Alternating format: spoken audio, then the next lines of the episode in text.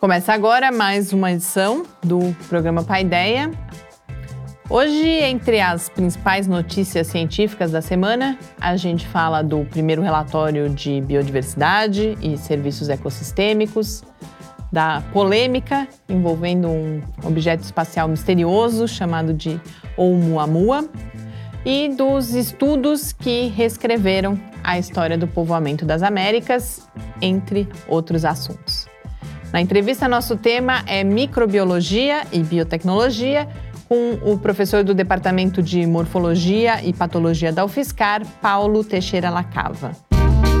Começa agora o seu encontro semanal com a cultura científica.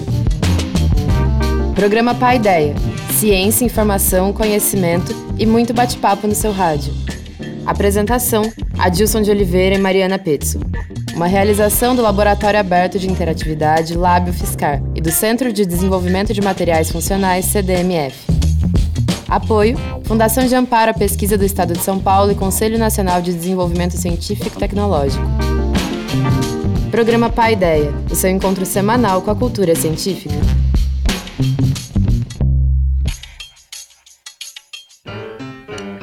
Muito boa noite.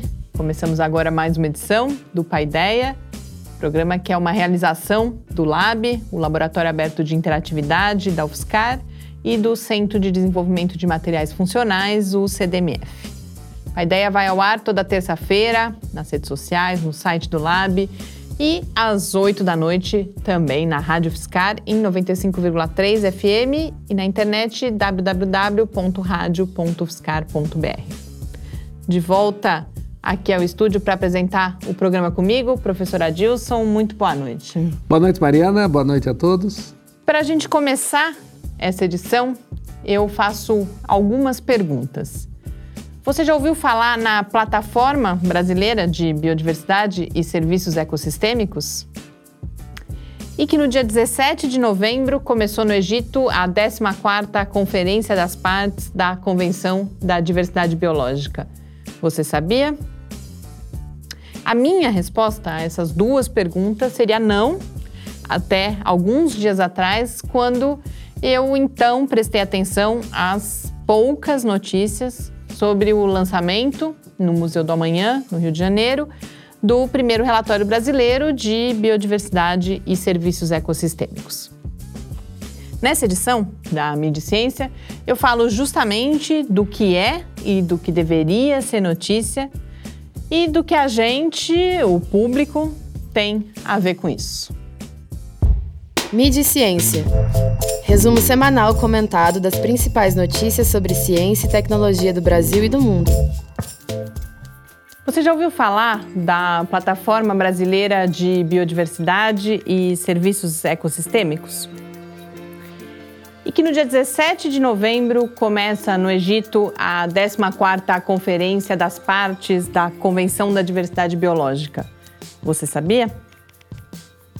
A minha resposta a essas duas perguntas seria não, até alguns dias atrás, quando eu então prestei atenção às poucas notícias sobre o lançamento no Museu do Amanhã do primeiro relatório brasileiro de biodiversidade e serviços ecossistêmicos.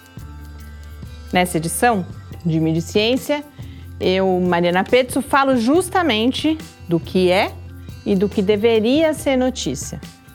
E do que a gente, o público, tem a ver com isso.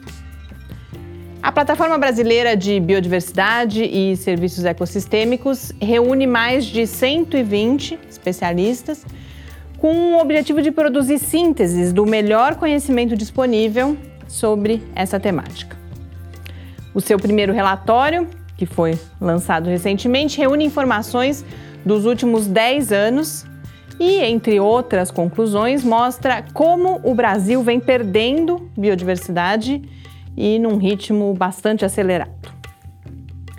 É interessante a gente notar como diferentes veículos destacam aspectos diferentes do relatório. O Estadão e o Valor, por exemplo, priorizaram a informação de que 7% dos municípios abrigam mais de um terço da vegetação nativa que ainda resta no país, enquanto o Globo enfatizou um outro aspecto que foi inclusive a tônica também no discurso dos próprios responsáveis pelo documento. O entendimento da biodiversidade não como um obstáculo, mas sim como valor e como oportunidade de desenvolvimento. O lançamento do relatório aconteceu dias antes da COP14, a Conferência da Biodiversidade, não por acaso, é claro. Apesar de abrigar a maior parte da diversidade do planeta, o Brasil não vai participar plenamente da conferência, porque ainda não ratificou a sua adesão ao Protocolo de Nagoya, um compromisso assinado por mais de 100 países.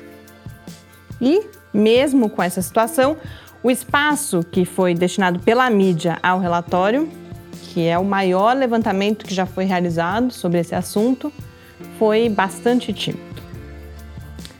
Quanto isso, no mesmo período, uma outra notícia que eu considero quase uma brincadeira e de mau gosto recebeu bastante atenção. Em algumas manchetes, e não foram poucas, a gente leu que um objeto espacial misterioso, apelidado de Oumuamua, pode ser uma nave alienígena.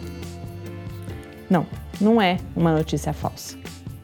As manchetes têm relação com um artigo em fase final de publicação em um periódico científico reconhecido, no qual dois pesquisadores de Harvard buscam explicar o comportamento de Oumuamua.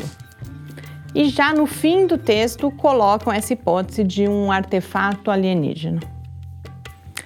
O motivo deles terem incluído essa hipótese no artigo tem diferentes interpretações possíveis, como indica o astrônomo Cássio Barbosa. E a explicação, como coloca Salvador Nogueira, embora possível, não faz sentido. De fato, só o que a gente tem é a exploração excessiva de algo que devia ter passado para a história só como anedota. A semana teve, portanto, um assunto destacado além do necessário e um fato que precisaria ser mais abordado. E ela teve também uma notícia que nem um texto sem fim exploraria a exaustão. A publicação de estudos com DNA fóssil que reescrevem a história do povoamento das Américas. Esse exercício de analisar o que ganha mais ou menos destaque é essencial no desenvolvimento de uma relação crítica com a mídia e, assim, para o combate à tão falada epidemia de desinformação. Esse olhar deve refletir sobre os interesses e outros fatores que levam à produção de uma pauta e não de outra, mas também precisa levar em consideração o destino dessa produção.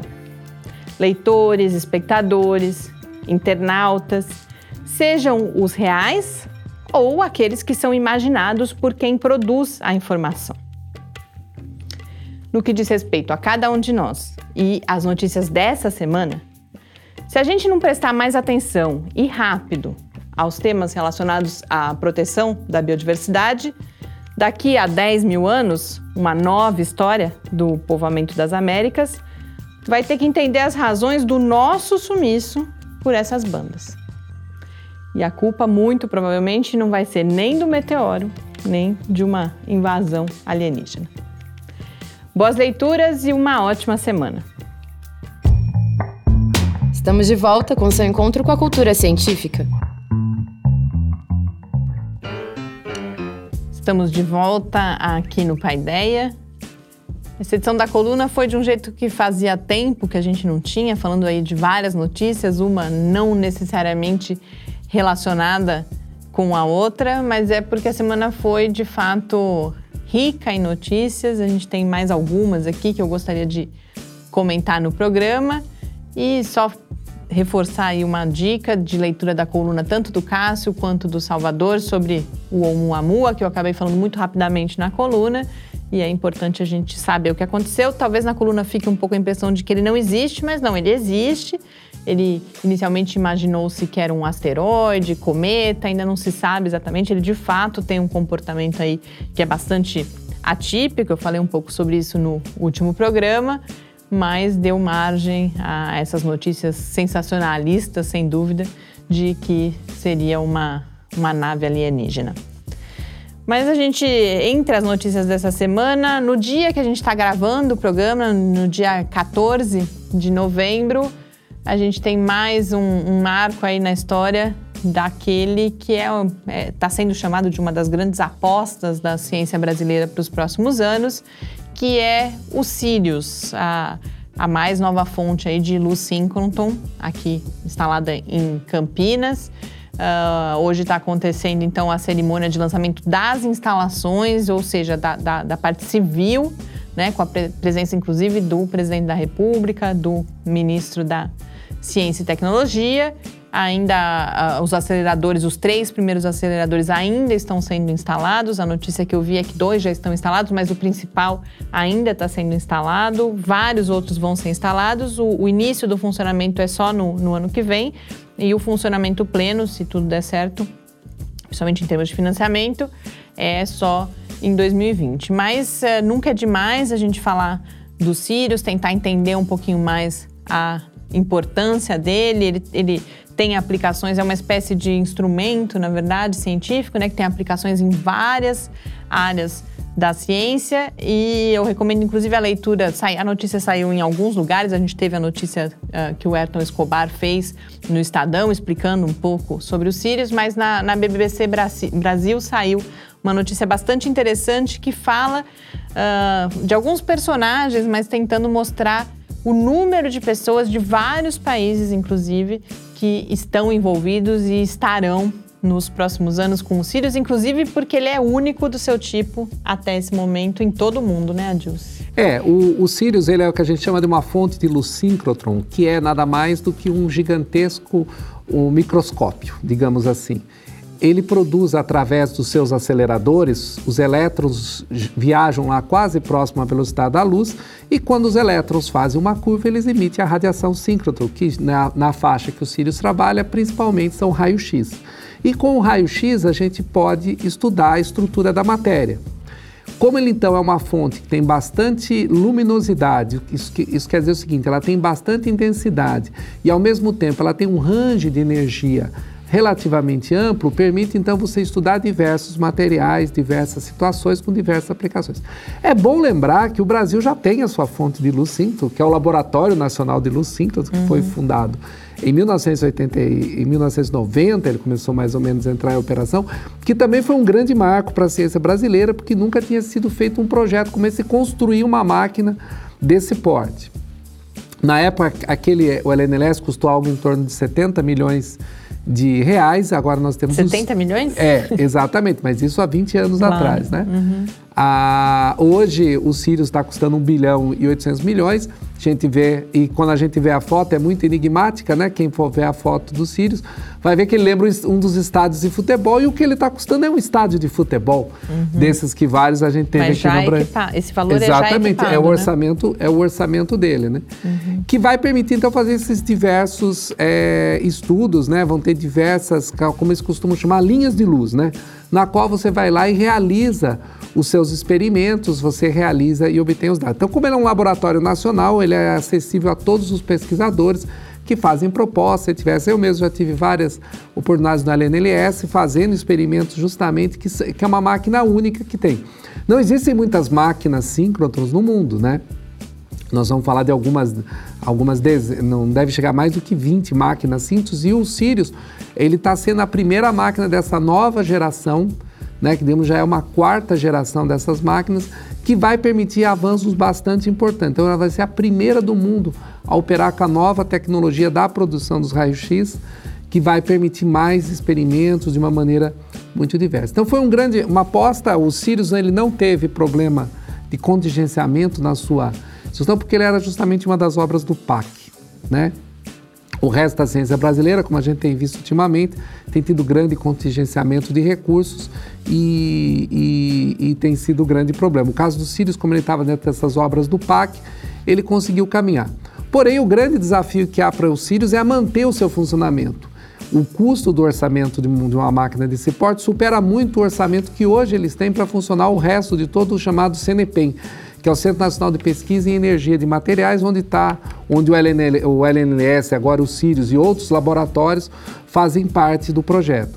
Então há um, uma preocupação, né? O Antônio José Roque, que é o diretor do projeto do Sirius, ele tem, ele tem batalhado muito, tem essa preocupação de justamente garantir os recursos de funcionamento dessa máquina, que vai muito além dos recursos que o Ministério da Ciência, Tecnologia, Inovação e Comunicação, ou seja lá o nome que ele tiver que o ano que vem, agora, né? que ele vai ter o ano que vem, ele tem para manter isso. Então, há, há uma necessidade de recursos extras para manter o funcionamento dessa máquina e ainda há essa dúvida toda como isso funcionará. Mas sem dúvida é um grande marco para a ciência brasileira. É, o Brasil construiu uma máquina desse tipo, eu acho que é um, é um, é um, é um grande reconhecimento, que é uma, é uma enorme obra de engenharia, de, de produção de conhecimento, desenvolvimento de máquina, é um negócio que você compra pronto, isso. Então, é, um, é, um, é, sem dúvida nenhuma, é uma das coisas muito interessantes que está acontecendo. Nesse ano que foi tão ruim para a ciência, tão ruim para o financiamento da pesquisa em vários níveis, a gente tem essa boa notícia. No apagar das luzes do governo Temer, né, pelo menos essa obra, pelo menos a parte estrutural civil está sendo construída e a parte é, científica, técnica, vai permitir já o ano que vem eles estarem funcionando. A Dilson falou de várias aplicações, só para a gente ter uma ideia, você tem desde uh, olhar a estrutura de uh, coisas que vão ser importantes, por exemplo, o desenvolvimento das plantas, então Isso. toda a parte uh, agropecuária, agrícola, a área da saúde tem muita expectativa, desenvolvimento de novos fármacos, até a questão da neurociência, observação de neurônios, eu vi em uma das matérias, novas baterias, novos desenvolvimentos para a área justamente de energia, que várias pessoas ao longo do ano aqui no Paideia colocaram como uma das principais fronteiras aí, um dos principais questões que a gente precisa equacionar para o futuro. Então é uma diversidade realmente muito grande. Eu queria te fazer uma pergunta, Dilson, por que no Brasil?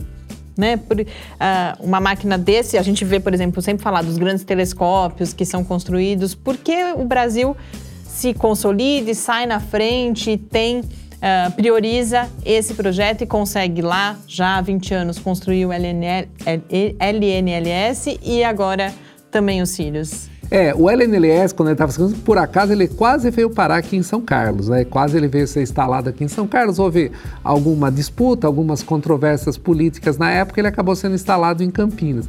Mas foi justamente na época que os aceleradores de partículas, na década de 50, década de 60, eles foram construídos para estudar como LHC, entre outros, estudar a estrutura da matéria, eles descobriram paralelamente essa luz síncrotron, que era um problema para essas máquinas, porque justamente roubava a energia da colisão das partículas. Uhum. Mas se percebeu que essa luz, ou seja, era uma fonte de raio-x interessante. E aí, no final da década de 70, começo da década de 80, um grupo de pesquisadores brasileiros vendeu essa ideia para o governo, ainda no governo militar, e essa ideia foi comprada e começou-se a desenvolver o, o, o projeto do LNLS. Mas é uma comunidade uh, de, de, de, físicos, de físicos, país, químicos, né? de engenheiros uhum. que trabalham com materiais. Uhum. Né? Então, o Brasil conseguiu, na época, construir uma máquina que já é, na época, a máquina ela, ela já não era o top de linha, né, em função daquilo que, que, que, existia, mas já serviu muito ao, ao desenvolvimento, ao aprendizado e ao crescimento aqui do, do Brasil. E essa máquina atual, ela é NLS, e agora ele é uma máquina já totalmente superada. Claro que é possível fazer ciência com ela, mas você não consegue avançar. E você aproveitou esse momento do, do do PAC, né, que está fazendo essas grandes obras, o Brasil estava entrando no ESO, etc., surgiu a ideia de criar uma fonte de luz síncrotron mais Até moderna para avançar. o país já tinha tradição a partir do que tinha sido feito Exatamente. com o LNLS. Né? No LNLS teve que ter toda uma, uma, uma geração de usuários de luz síncrotron, né? porque era uma coisa pouco difundida no Brasil. Então foi feito um investimento muito grande de formação de pessoas para trabalhar com a pesquisa, trabalhar no desenvolvimento dessas técnicas. Muitas pessoas foram, principalmente para a França, fazer seus doutorados nessa área para fortalecer isso. E hoje o Brasil já tem uma cultura de usar isso, ou seja, já tem, uma, já tem uma, duas ou três gerações de cientistas que já trabalham com isso e colocam isso então dentro do, desse aspecto. Então isso vai permitir, sem dúvida, o Brasil ter um instrumento de ponta trabalhando com pesquisas bastante é, avançadas nessa área. O outro assunto que eu não queria deixar de comentar, que não é exatamente uma notícia, é um, uma, um texto muito interessante, muito bem escrito, que eu identifiquei no The New York Times, num momento, a gente tem uma efeméride, no dia 11 de novembro, o mundo celebrou os 100 anos do fim da Primeira Guerra Mundial, né, do, do armistício. Dia 11 de novembro foi o dia que foi assinado o armistício. E aí, no marco dessa efeméride, vários jornais fizeram matérias e o da New York Times fez uma matéria sobre uma instalação no próprio Estados Unidos, em, ali nas proximidades da cidade de, no estado de Washington, próximo à cidade de Washington, em que havia o que eles chamam de American University, que era um campus de pesquisa voltado ao esforço de guerra. E naquele momento, a grande meta era o desenvolvimento de armas químicas, inclusive numa corrida aí para alcançar a Alemanha, que já tinha a, a sua, já estava aplicando as suas armas químicas. Inclusive, nesse texto fala-se que a Primeira Guerra foi conhecida também como a Guerra dos Químicos, que é o momento em que emergem essas novas armas, da mesma forma que na Segunda Guerra a gente fala das, das bombas nucleares. E tem dois aspectos interessantes. Um é que a notícia vem porque até hoje, e um dos pesquisadores coloca exatamente dessa forma, a Tecnologia de ponta está precisando ser desenvolvida para resolver os problemas gerados naquele momento, há 100 anos, com o desenvolvimento dessa tecnologia, que naquele momento também era uma tecnologia de ponta. E por quê? Porque o solo ali no lugar onde estavam essas instalações ainda está contaminado até hoje. Então a gente tem essa questão do resíduo, mas o que eu queria que a gente conversasse um pouco aqui hoje, Adilson, é essa relação justamente entre guerra e ciência e todas as implicações que as duas grandes guerras acabaram tendo, inclusive para a própria forma da gente pensar a ciência. Então, me parece que historicamente a gente pode situar na Primeira Guerra o início desse grande envolvimento, desse papel fundamental que a ciência vai ter no esforço de guerra e depois uh, na Segunda Guerra, nem se fala. E a partir disso começou a, haver todo um movimento de reflexão, de crítica à própria ciência, que a gente costuma uh, ouvir falar como CTS, CTSA, que são essas relações ciência, tecnologia e sociedade, e que é essa necessidade da ciência uh, se responsabilizar por aquilo que ela está produzindo, inclusive, né, Adilson? É, exatamente. Uh, o, o, né, a gente tem que lembrar que na Primeira Guerra Mundial, não só a química, foram usados aviões, começaram a ser usados tanques, coisas desse tipo, submarinos. Próprio armamento, né? É, próprios hum. submarinos começaram a surgir aí na Primeira Guerra Mundial, justamente com essa revolução científica e tecnológica que vai acontecendo aí no, no, no começo do século XX. E aí a gente vê né, o quanto que a ciência pode, quando usada dessa forma, pode ser destruidora e devastadora. O caso da, do gás mostarda, né, usado na Primeira Guerra Mundial, além de ser uma coisa é, é, terrível, né, totalmente desumano, aquilo que estava acontecendo, por isso que até se baniu esse uso de tipo de arma né, em, em guerras exatamente por causa disso. Ah, o, e, e, e, esse esforço de guerra, né, de, de fomentar isso, ou seja, você começar a recrutar os cientistas, as pessoas que trabalham em ciência para desenvolver alguma coisa específica como arma para resolver, vai de fato, como você disse, impactar tudo que vem antes, de, tu, perdão, tudo que vem depois.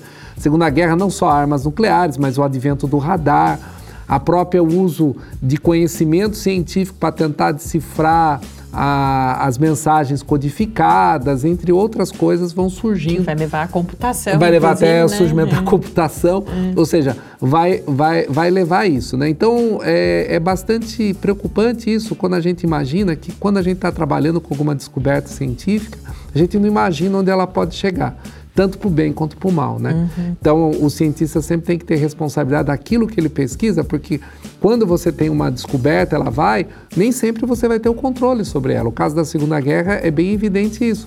Fizeram a bomba atômica, uma vez pronta, o cientista não tomou decisão nenhuma sobre a aplicação ou uso. Quem vai tomar são exatamente os militares, o governo que está tá presente. Então, isso realmente é uma coisa para se preocupar sempre naquilo que a gente faz no laboratório, nas ideias que a gente tem. É, não se trata justamente dessa relação direta de que ele é responsável porque ele vai decidir o uso, mas é uma questão ética e filosófica muito importante que tem que estar presente em cada cientista e na instituição científica como um todo, de estar refletindo o tempo inteiro sobre qual é o papel da ciência, que em geral o discurso e o que se busca é que ela seja usada de fato para o desenvolvimento humano. Agora, a gente saber que nem sempre é assim e pensar sobre isso é que é fundamental é. o tempo todo. Né? É, por outro lado, a gente também não pode ignorar que, como você tem esse avanço tecnológico, também é necessário você se desenvolver para as próprias defesas, né? Cada claro. país, uhum. cada lugar também tem que pensar nisso, né? Então, uhum. ou seja, não é que a gente não deve usar ciência para esse tipo de coisa problema é que a gente tem que pensar que aquilo pode chegar num lugar é, onde Como a gente. O gás mostarda, por O caso exemplo, do gás né? mostarda ou mesmo o caso da, da energia atômica.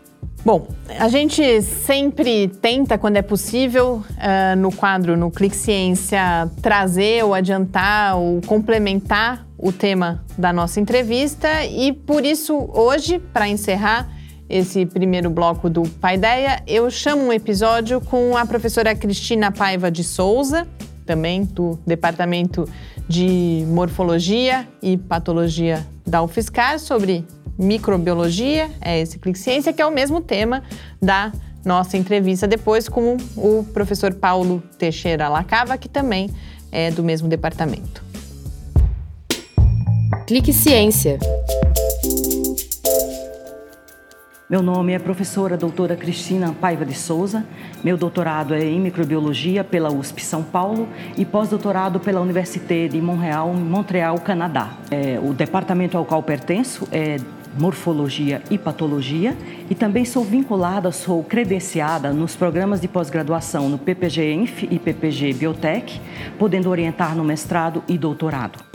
Então, dentre as nossas linhas de pesquisa, nós trabalhamos pensando um pouco mais na parte de levar o conhecimento na fronteira além da universidade e além dos muros, partindo um pouco para a extensão, verificando a qualidade de alimentos, os hábitos de determinados manipuladores de alimentos.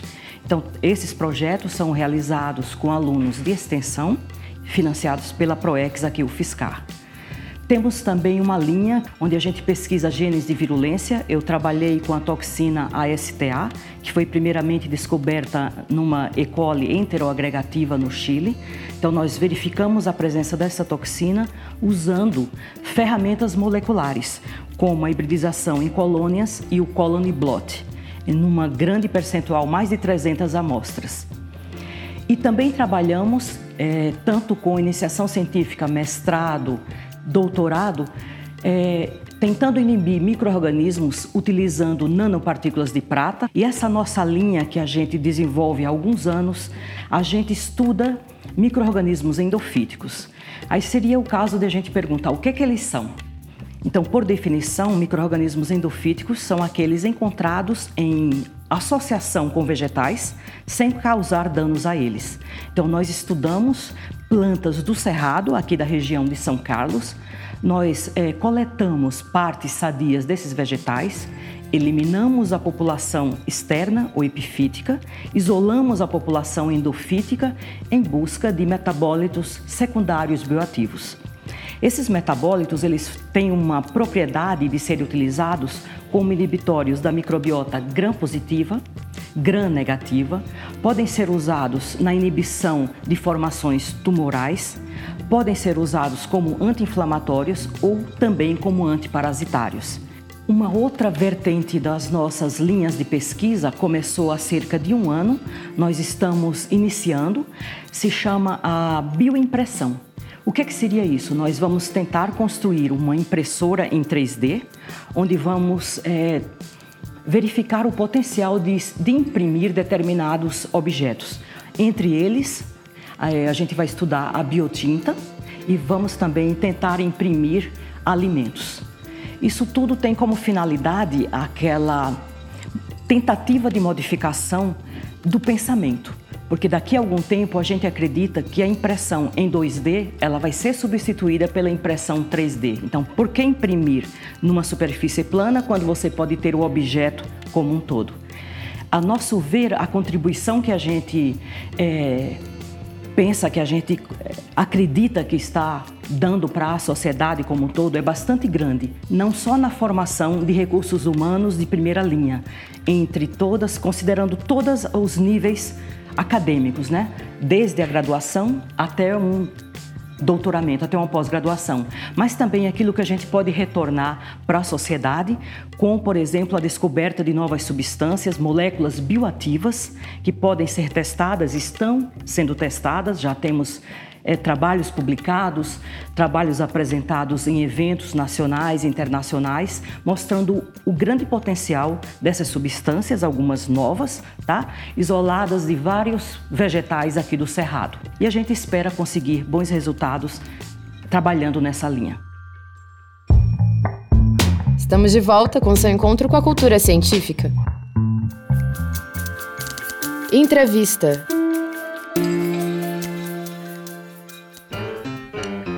Estamos de volta aqui no Paideia. Hoje na entrevista eu converso com Paulo Teixeira Lacava, que é docente do Departamento de Morfologia e Patologia da UFSCar, o DMP, coordenador do Laboratório de Microbiologia e Biomoléculas e atuante nos programas de pós-graduação em Genética Evolutiva e Biologia Molecular e também no programa de Biotecnologia aqui da Universidade. Paulo, é um prazer recebê-lo aqui hoje. Muito obrigada por ter aceito o nosso convite. Tá bom. É, boa noite, Mariana, professora Dilson, aos ouvintes. É, eu fiquei muito é, é lisonjeado com o convite. Eu acompanho é, o programa aqui. Sou um entusiasta desse tipo de programa, de ideia de que, que passa pela divulgação científica. Acho que isso é é, é, é super interessante, não só no, no, âmbito da universidade, mas também para fora dos muros da universidade, a gente poder transmitir um pouquinho daquilo que a gente faz aqui é, é e sair um pouco né, do, do nossa, da nossa caixinha, da nossa uh, cotidiano ali, que às vezes a gente fica muito imerso e poder divulgar. Então, é, eu sou um fã do programa, como eu já comentei é, com vocês, e fiquei muito agradecido pelo convite. Obrigado.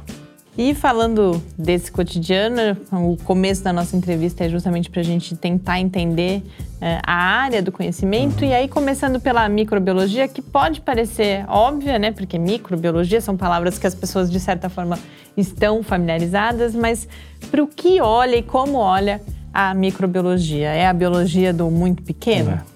Ótimo. É, a sua pergunta inicial é, é, é excelente e fundamental aqui para a nossa conversa. A microbiologia, de fato, é uma área da biologia que trata de seres microscópicos. Uhum. Essa é a definição clássica. Então, de fato, a gente está falando de micro-organismos que a gente não enxerga a olho nu. essa é a definição clássica mas é, ao longo aí do, das décadas é, do, do, do, roteiro científico e tecnológico, a microbiologia ela avançou bastante. Então, uma definição mais ampla é o estudo de microorganismos é, na, su, na sua forma, na sua estrutura, é, na sua fisiologia, nas suas interações, na produção de suas moléculas, das suas biomoléculas e quem trabalha com microbiologia e voltado para a área de biotecnologia tem esse olhar, né? O que, que aquele microorganismo faz no ambiente, no nicho nativo dele, que a gente pode transformar num processo, num processo tecnológico, num processo biotecnológico. Obviamente que a microbiologia ela surge como uma necessidade humana de controle de doenças. Então, é, o início da história da microbiologia está muito ligado a controle de doenças e grandes epidemias. Então a gente tem nomes aí famosos da microbiologia, o Pasteur, o Koch, que é, foram fundamentais pra, para o desenvolvimento dessa ciência. Né? Mas hoje a microbiologia moderna ela trata de vários ramos. Então a gente vai desde a microbiologia de alimentos, a, a microbiologia clínica, médica, mais a microbiologia ambiental, a microbiologia do solo, a, a microbiologia agrícola, que trata das interações entre plantas, solo e microorganismo e com um olhar biotecnológico para a produção ou uma produção mais sustentável. Isso que você falava exatamente sobre o Pasteur e outros aí que são os precursores uhum. dessa área, né? chama a atenção que hoje as pessoas têm uma noção clara que existe vírus, bactérias, uhum. etc., que estão atuando, mas levou-se muito tempo né, para se acreditar que existiam essas coisas e essas coisas são até muito poderosas, né? São capazes de dizimar populações com doenças, entre, entre, entre outras, né?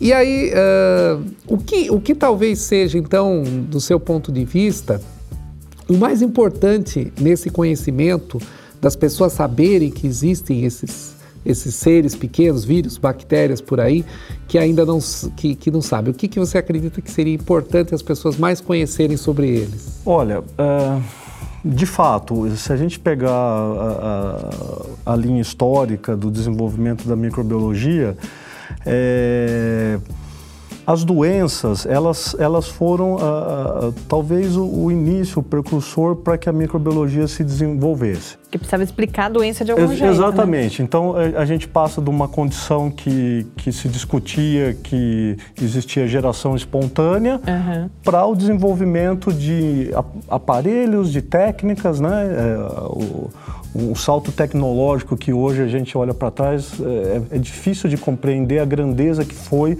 o desenvolvimento do microscópio óptico, que era muito rudimentar quando foi desenvolvido. Né?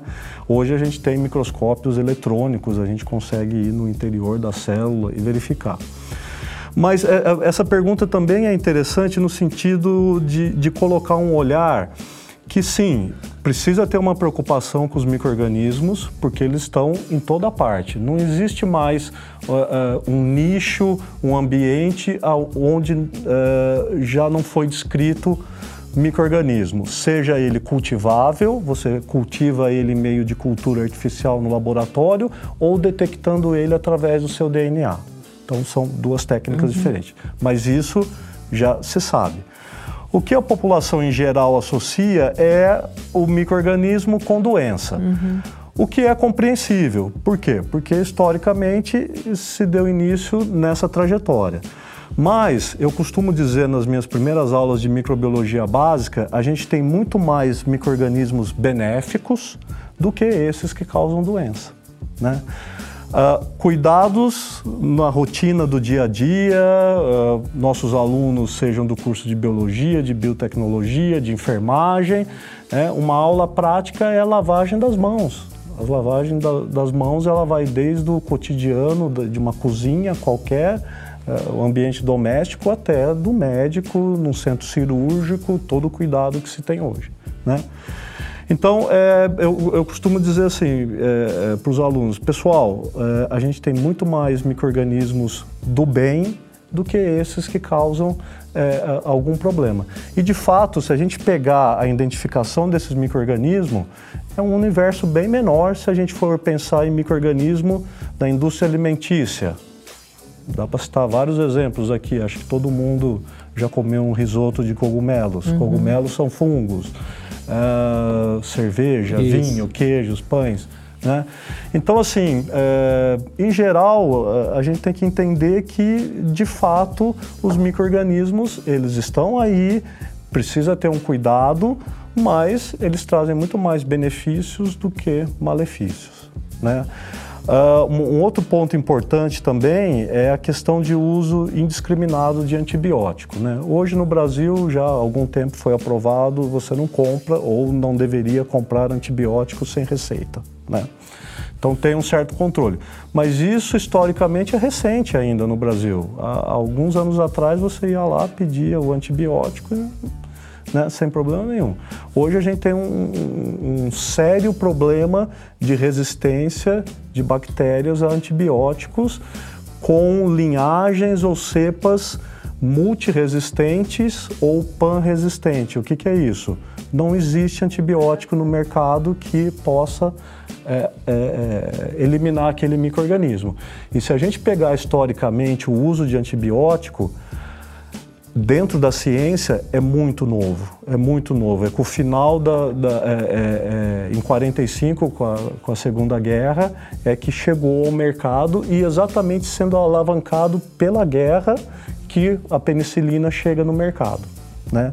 De cada 10 soldados que morriam, 7 não era por tiro, por, por bala, por canhão, era por infecção, infecção. em decorrência de um ferimento nesse curto espaço a gente pois chega é. nesse problema da resistência, pois é, né? né? Uhum.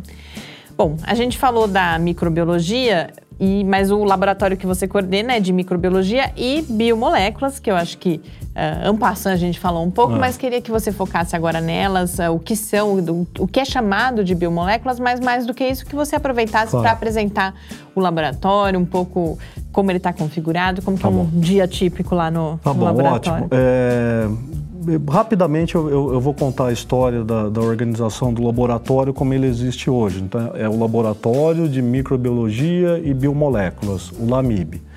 Na verdade, o LAMIB ele, ele tem início em meados de 2004, 2005, é, com as atividades da professora Cristina Paiva de Souza, que também é uma docente do Departamento de Morfologia e Patologia.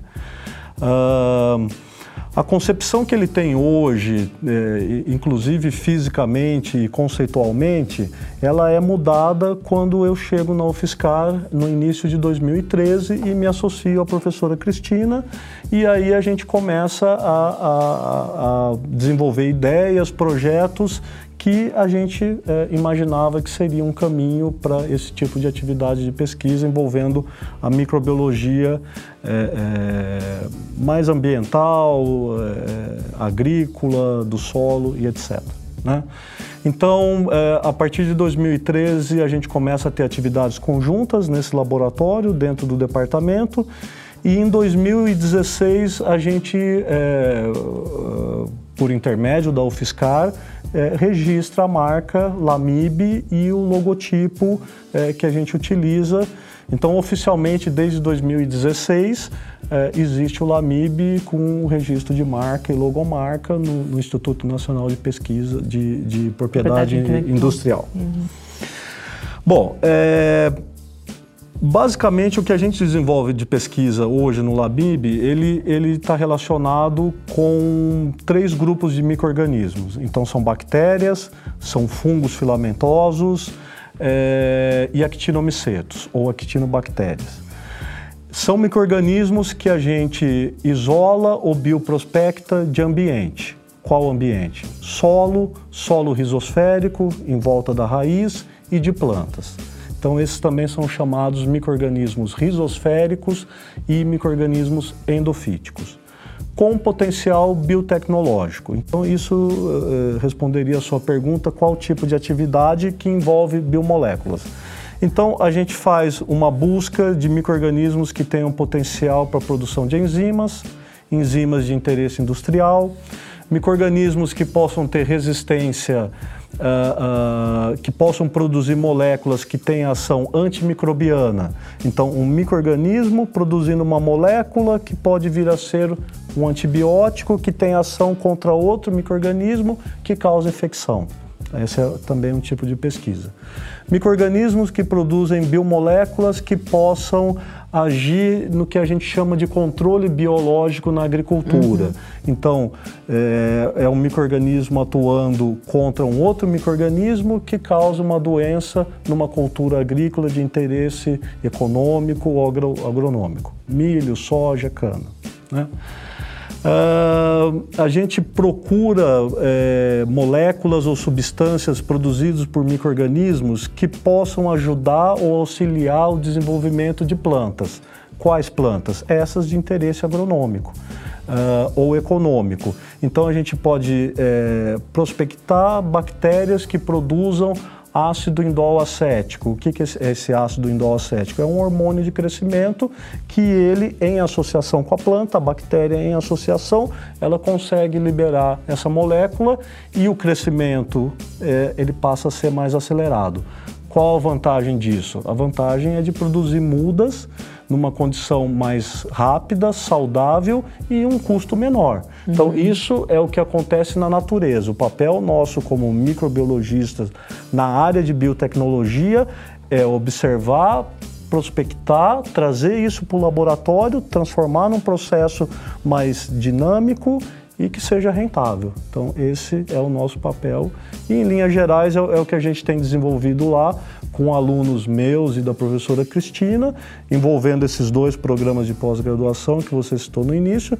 Então a gente vai desde TCC, iniciação científica, PIBIC, PIBIT, até mestrado, doutorado e pós-doutorado, cobrindo esse leque de atividades. E você, falando de uma pesquisa específica uh, que você tem realizado, que eu verifiquei, eu vi que várias tratam de micro-organismos ah. endofíticos, de um lado, e especificamente uma pesquisa agora uh, esses micro-organismos endofíticos associados à cultura do pinhão manso. Eu queria que você tá. explicasse essa pesquisa, mas falando, antes de mais nada, o que são esses micro-organismos endofíticos. Tá bom, eu, eu agradeço muito essa, essa questão, porque assim, eu venho trabalhando com essa temática quase há 20 anos. Eu diria que desde a minha iniciação científica eu, eu trabalho com essa temática até porque o meu ex-orientador, ele foi um dos pioneiros aqui no Brasil com o desenvolvimento desse tema microrganismos endofíticos, né? Bom, microrganismos endofíticos são aqueles que estão associados ao tecido interno de plantas, então endo, dentro, fítico, planta, microrganismos endofíticos. Basicamente a gente está falando de fungos e bactérias. Só que esses microrganismos endofíticos, no decorrer das décadas, é, a, a definição ela foi se ajustando à realidade dos fatos com o avanço das técnicas e das pesquisas, e eles mostram que esses microrganismos, diferente daqueles que causam doença em plantas, que são os fitopatogênicos, os endofíticos não causam doenças em planta. E no segundo momento a gente observa, pelas pesquisas, pela literatura, que na verdade esses microrganismos eles devem ter um papel de interação com a planta. Uhum. E nessa interação, que pode ser uma interação simbiótica, há a produção de substâncias, de moléculas que trazem essa simbiose com a planta. Então, de novo, o nosso papel como microbiologista é detectar o fato e tentar extrair esse tipo de molécula, esse tipo de informação para transformar num processo. Né? Uhum. Esse projeto em, em, especial que, que você citou, é, ele teve início, que é um projeto sobre diversidade microbiana de bactérias associada à cultura do pinhão manso. Então vamos lá, o pinhão manso é uma planta, é, assim como a mamona, que produz um, um tipo de, de óleo, de, de biocombustível, que eh, se comparar essas duas culturas, mamona e pinhão manso, o pinhão manso produz uma quantidade muito maior. Né? Acontece que essa planta ela não está completamente domesticada, uhum. então o manejo agrícola dela ainda é difícil. Em 2014 eu estava no Congresso Brasileiro de Recursos Genéticos e assisti a palestra de abertura que era do presidente da Embrapa e ele termina uh, os slides dele, o último era exatamente sobre o pinhão manso sobre a cultura e as iniciativas que deveriam ser importantes para o futuro com essa planta. Bom, nesse cenário de trabalhar com microorganismo associado com plantas e plantas que têm interesse agronômico e econômico, né? É, imaginei, bom, por que não trabalhar com o pinhão manso, né? Se tem pouca coisa ainda desenvolvido com a própria planta, então a, a microbiota em torno dessa planta, muito menos. Né? Então su submetemos um projeto regular para a FAPESP, foi aprovado, e aí a gente vem desenvolvendo esse projeto. Temos aí pelo menos é, um aluno de doutorado e um de iniciação científica envolvido, uh, e um de mestrado que já defendeu. Então, qual o cenário que a gente tem hoje? De fato, eu acho que a gente conseguiu alguns dados inéditos de como é essa microbiota associada ao pinhão manso e como a gente pode utilizar essa microbiota, bactérias no caso, para promover o crescimento vegetal dessa cultura, diminuindo, por exemplo, a adubação com alguns tipos de adubo é, químicos. Uhum. Então, com isso, a gente usaria uns inoculantes microbianos ou é, é, os chamados adubos verdes ou bioinoculantes. Então, a ideia desse projeto era basicamente isso. Num primeiro momento, é, observar a diversidade desses micro-organismos associada a essa planta e, no segundo momento, é, o desenvolvimento desses bioinoculantes. Para a própria cultura do pinhão manso. Para a própria cultura uhum. do pinhão manso. Né? Uhum. Né? Pra, pra... É, essa, essa é uma linha de pesquisa que a gente vem desenvolvendo lá. É a promoção de crescimento vegetal de culturas agrícolas por meio de micro-organismos. Então, uhum. são chamados bioinoculantes. Ao invés de usar um adubo nitrogenado, que é o adubo mais caro que a gente tem no mercado, mas também é, é um dos principais que tem que, que colocar é, na, né, quase todas as culturas agrícolas, uh, você usa uma bactéria que fixa o nitrogênio atmosférico e consegue transferir para a planta. Uhum. Né? Um outro exemplo clássico disso é a soja. Hoje não se planta soja no Brasil sem inocular junto uma bactéria que faça a fixação biológica de nitrogênio. Né? Inclusive, o Brasil é pioneiro nisso já desde a década de 70. É, não só as universidades, mas a Embrapa teve papel fundamental nisso. E, esse, e, a, e essa técnica, inclusive, a, ajuda a, a evitar o, o, próprio problema da contaminação de solos, etc. Tal. É, a gente poderia chamar que é uma técnica mais, natural, não sei se é a palavra correta, hein? Sustentável, mais sustentável. Uhum. Uh, professor, sem dúvida, sem dúvida. O, o, o, o que motivou os, os estudos iniciais é, de se usar um microorganismo que conseguisse fixar nitrogênio e disponibilizar isso para a planta, é, num, num, primeiro momento foi a, a, questão econômica, de fato, porque o adubo nitrogenado, no mundo, a gente está falando da casa de bilhões de dólares que é gasto com adubo nitrogenado. Porque para você fazer isso industrialmente, o gasto de energia Sim, é, é, muito, muito grande, grande. para uhum. é, produzir o adubo. Uh, no segundo momento, e, e, e, a partir da década de 70, 80, o olhar começou também a mudar. Então, hoje, o que a gente chama de inoculantes na área agrícola de origem microbiana é esse tipo de situação. É você utilizar um microorganismo que você consiga reduzir o uso do adubo nitrogenado de origem é, é, é, inorgânica ou química ou industrial. Na mesma linha de raciocínio, que também é uma linha de pesquisa nossa, é o biocontrole de insetos pragas na agricultura uhum. e doenças na agricultura, eh, nas plantas cultiváveis. Ao invés de você usar um inseticida químico, você usa um bioinseticida. O que, que pode ser um bioinseticida microbiano? Um fungo, uma bactéria que vai atacar aquele inseto, aquele fungo ou aquela outra bactéria que está causando a doença. Né? A coisa ela, ela, ela começa a tomar um, um, uma sofisticação muito grande a hora que a gente também começa a colar, colocar nessa história a tecnologia do DNA recombinante. Então, o que, que é isso?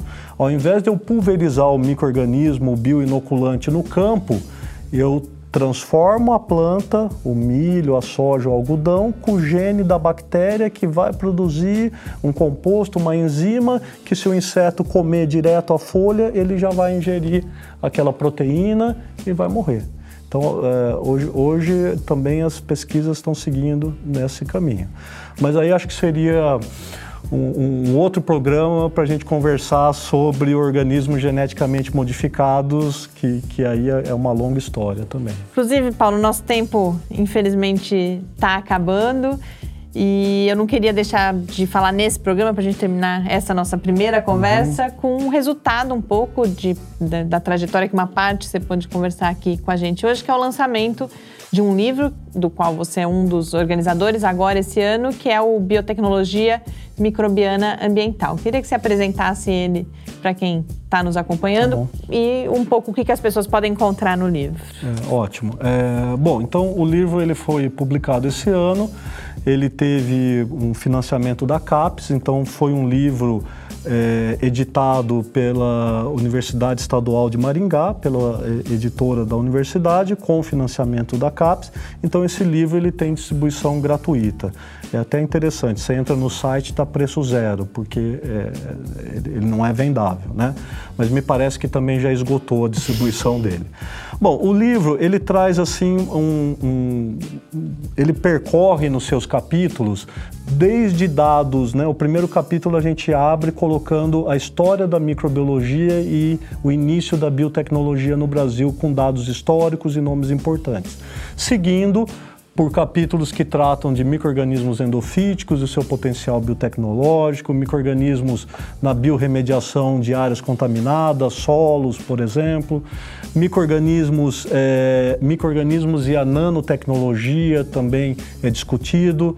Tem um capítulo específico de vírus benéficos, Né? Há dois anos atrás a gente discutiu, inclusive, muito aqui na UFSCar, Zika vírus, uhum. chikungunya. Então a gente traz aqui um outro olhar para esse cenário de vírus, vírus benéficos. Então, sim, existem vírus que são benéficos. Né? Uhum. É, um capítulo que trata sobre a promoção de crescimento vegetal e fixação biológica de nitrogênio. Um todinho sobre fixação biológica de nitrogênio por microorganismo. Então a gente consegue percorrer aí vários momentos né, da, da biotecnologia é, e colocando à disposição o livro aí para cursos de graduação em biotecnologia, pós-graduação em biotecnologia e os demais cursos que transitem aí entre a biotecnologia e a microbiologia ambiental. Lembrando sobre a questão de biodiversidade, né? E também trazendo em foco a, a preservação de ambientes e nichos que trate da preservação de nichos é, com esse olhar também para a preservação de micro-organismos. Uhum. Né? Quando a gente olha para uma, uma, queimada no cerrado, de cara a gente pensa em fauna e flora sendo destruído, mas o recurso genético microbiano também está sendo destruído naquele momento, tá bom? Muito obrigado pela, pela disponibilidade e pela, pelo convite aqui novamente. Né? Eu que agradeço a oportunidade de a gente aprender e compartilhar aí com os, quem acompanha o Paideia. E a gente volta então depois em outra conversa para falar da, de tudo que a gente não falou e como você já tá adiantou, por exemplo, organismos geneticamente modificados. Né? Muito obrigado, Paulo. Foi tá um prazer. Eu que agradeço. Muito obrigado. Eu conversei com Paulo Teixeira Lacava, professor do Departamento de Morfologia e Patologia da UFSCar. Ideia agora fica por aqui. A gente volta na próxima terça para mais um encontro com a cultura científica, o nosso penúltimo programa aí de 2018. Enquanto isso, você pode acompanhar o Lab nas nossas redes sociais ou falar com a gente pelo e-mail cliqueciência.ufscar.br. Muito boa noite. Uma boa noite a todos. Programa Pai Ideia. Ciência, informação, conhecimento e muito bate-papo no seu rádio uma realização do Laboratório Aberto de Interatividade Lábio Fiscar e do Centro de Desenvolvimento de Materiais Funcionais. Produção e pauta: Mariana Petzo e Tarcio Fabrício. Edição: Lucas Stefanuto. Apoio: Fundação de Amparo à Pesquisa do Estado de São Paulo e Conselho Nacional de Desenvolvimento Científico e Tecnológico. Para saber mais, acesse nosso site www.lab.fiscar.br. Programa Pai Ideia, o seu encontro semanal com a cultura científica.